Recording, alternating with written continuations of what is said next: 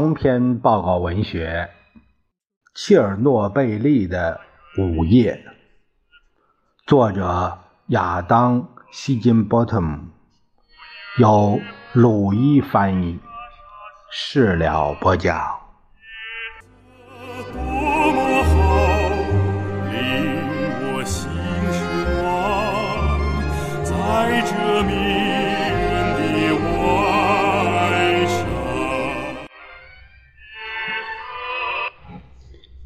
十三年后，一九八五年十一月七日，布留哈诺夫静静地站在新建成的普里皮亚季文化宫前方的观礼台上，所有窗户都挂着党和国家领导人的手绘画像。核电站的工人和建筑工人高举旗帜和标语牌，列队走过下面的广场。在纪念十月革命六十八年的领导讲话中，这位厂长杰出的成就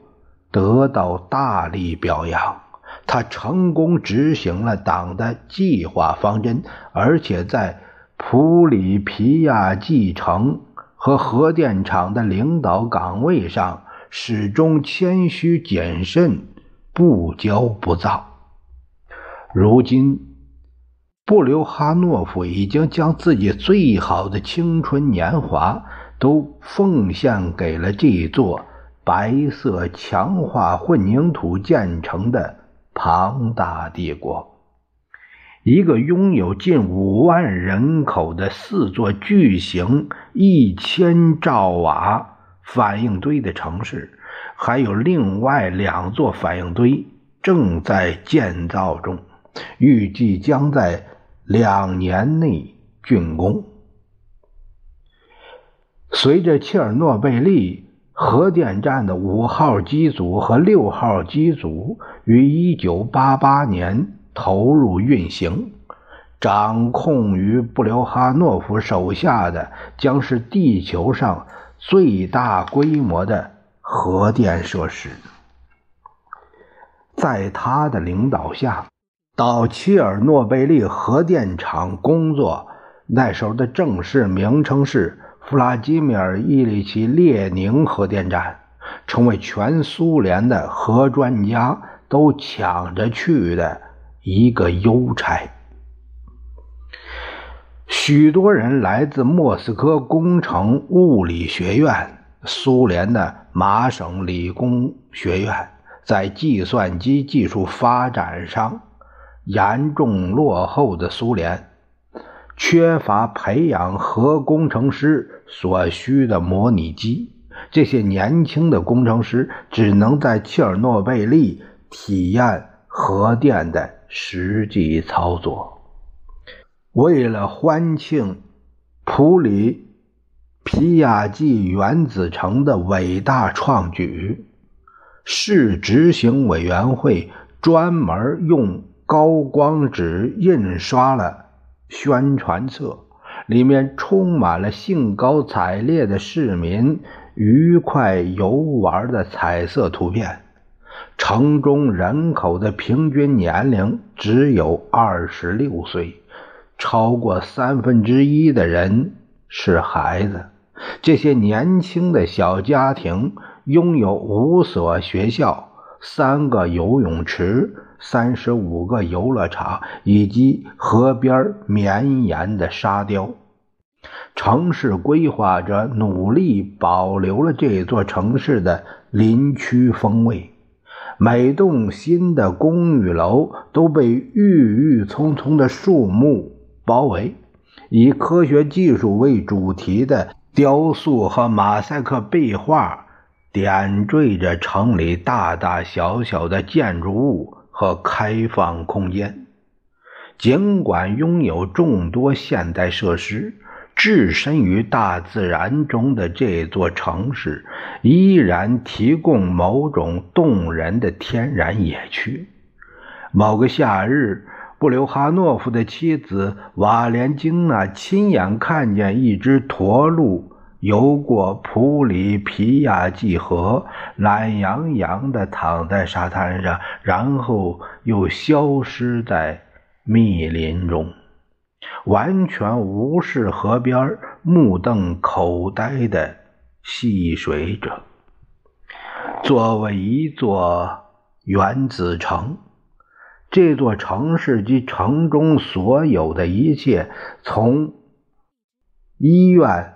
到十五所幼儿园，都是服务于核电厂的附属部门，直接接受来自莫斯科的能源部的财政拨款。它存在于一个经济泡沫之中，在举国物资短缺。供给不足的荒漠中，这里是一个丰裕的绿洲。城中食品商店的货品供应甚至比基辅还要充足，能够买到猪肉和小牛肉、新鲜的黄瓜和西红柿，以及多达五种香肠。在彩虹。百货商场甚至有产自奥地利的成套餐具和法国香水，